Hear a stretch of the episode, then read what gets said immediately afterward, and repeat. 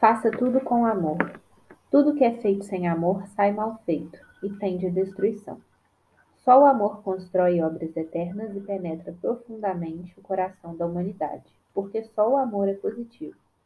Tudo que não é amor é negativo. Faça tudo com amor, porque o próprio Deus é amor.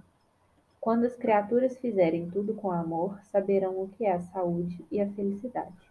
Mensagem número 256 do livro Minutos de Sabedoria de Torres Pastorinho.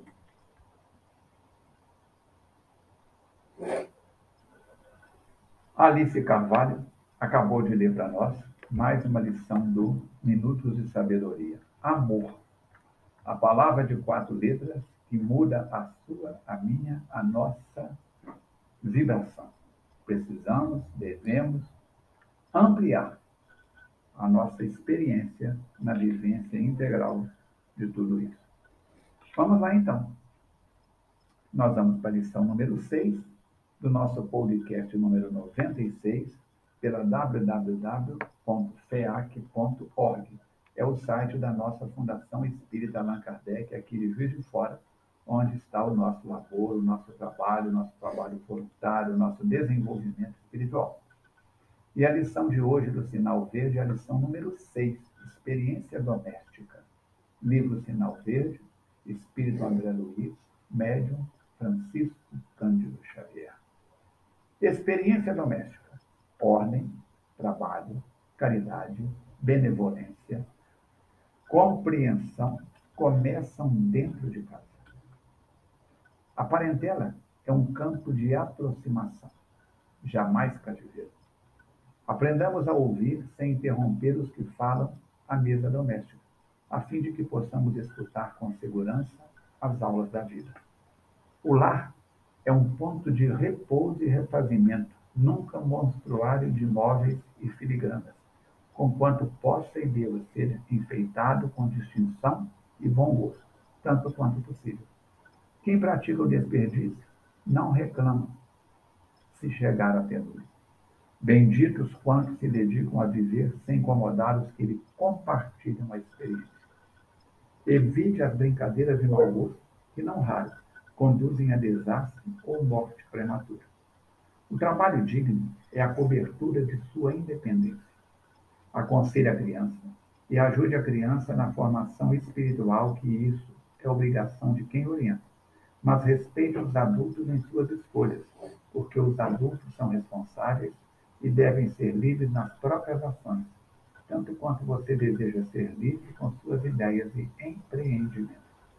Se você não sabe tolerar, entender, abençoar ou ser útil a oito ou dez pessoas no ninho doméstico, de que modo cumprir os seus ideais e compromissos de elevação nas áreas da humanidade? Muitos crimes e muitos suicídios são levados a efeito a pretexto de se homenagear carinho e dedicação ao mundo familiar. Assunto atual, sério e de grande responsabilidade para todos nós. Por quê? Como eu disse no podcast anterior, os espíritos da enfeitura disseram a Kardec os dois tipos de família, a consanguínea e a família espiritual. Na família espiritual, nós encontramos com ela, além de encontrar no plano físico, encontramos na hora do sono, se mantemos uma boa sintonia, uma boa vibração. Agora, na família sanguínea, nós nascemos e crescemos cercados dos nossos familiares. E uma família é uma empresa.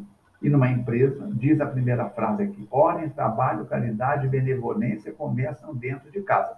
Então, ordem, trabalho, caridade, benevolência e compreensão começam dentro da primeira empresa que a gente trabalha e participa dela, que é a família. Então, como é que fica? Qual a sua participação neste ambiente? Você é aquele que espalha tudo pela casa fora, deixando que um dos membros da casa responsável, normalmente a mãe, venha colocando tudo no lugar?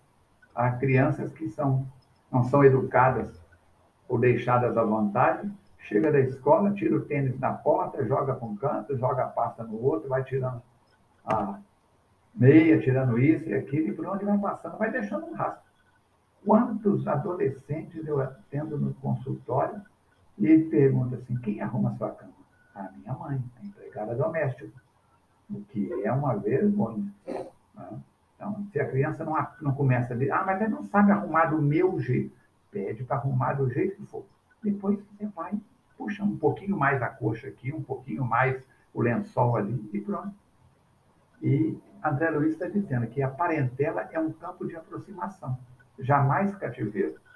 O tempo da palmatória passou, o tempo das surras passou, hoje a criança e o adolescente, o idoso, a mulher, todos os segmentos da família têm proteção. Engraçado que não existe uma lei Mário da Penha, né? Que tem muita mulher batendo em marido, tá? Vira e mexe, a gente atende esses casos, vê marido todo arranhado, ah, porque merece. Bom, bom também, talvez, quem sabe, quando a mulher apanha, é porque ela aprontou alguma e merece. Não que eu seja a favor da pancadaria, mas tem muitos homens reclamando que está faltando uma lei de proteção para os maridos. O que nós vamos fazer? Há pessoas, o pai ou a mãe, que são verdadeiros verdugos. Trata a, a, a turma como se fosse uma tropa do exército na década de 50. O sargento gritava e todo mundo tinha que perfilar até o pensamento, senão a solitária estava te esperando. Por isso, aprender a ouvir, deixar as pessoas terminarem a frase, principalmente a mesa, falar baixo, com educação. Para quê? Aprendemos lá atrás com Siddhartha Gautama ou Buda que nós temos duas orelhas e uma boca. Então, para cada palavra proferida, precisamos ouvir pelo menos duas. Deixe as pessoas com quem você trabalha, convive no ambiente da, da profissão, no ambiente do lar, no ambiente da, do relacionamento de amizade, deixe as pessoas terminarem a frase. O lar, como ponto de repouso e refazimento, não é para ser colocado como uma joia que deve ser polida e mantida como uma coisa do outro mundo, mas deve ser enfeitado. Tem um detalhe aqui, um detalhe ali, com cuidado. Senão, ele acaba virando um museu ou acaba virando uma vitrine de loja. Não é isso. E o desperdício? Na minha família, no meio da fase de infância e adolescência, o, aprendi com, as minhas, com as minhas avós e com a minha mãe a colocar no prato a quantidade de comida que eu sei que eu vou comer. E depois, quando eu fui para o mosteiro budista, isso foi confirmado. Aprendi com os budistas que cada grão de arroz tem uma missão: sustentar alguém. Minha avó dizia: comida no prato sobrou, vai jogar fora, vai para o lixo, vai para a lavagem. Mas comida na panela, faz um mexido, faz um bolinho, faz isso, faz aquilo. Por isso, um cada grão de arroz, cada grão de trigo, cada grão de feijão precisa de ser respeitado, cada folha de verdura, porque se está morrendo muita gente de fome no planeta, está morrendo muita gente, um número muito maior de abusos da alimentação. Quem pratica o desperdício não reclame de chegar à miséria. Assim, ele está dizendo que benditos são aqueles que dedicam a viver no ambiente doméstico sem incomodar os outros. Cuidado com as brincadeiras de mau gosto. Faça a sua parte. usou um copo? Lava, enxuga e Benditos, diz André Luiz, os se dedicam a viver sem incomodar os membros da família. usou um copo? Lava, enxuga, põe no lugar. Viu um papel no chão? Não pergunta quem é que jogou no chão, não. A não ser a mãe. Ela tem que perguntar. Ah, porque senão ela vira escrava de todo mundo. Pega o papel, joga no lixo. Viu uma caca de cachorro no chão lá? O cu do cachorro? Pega a pazinha, junta. Ah, mas o animal não é meu. Faça. Você vai pisar. Vai te dar mais trabalho mais reclamação. Depois limpar o calçado do que manter a casa limpa. Então, nós temos que pensar nisso.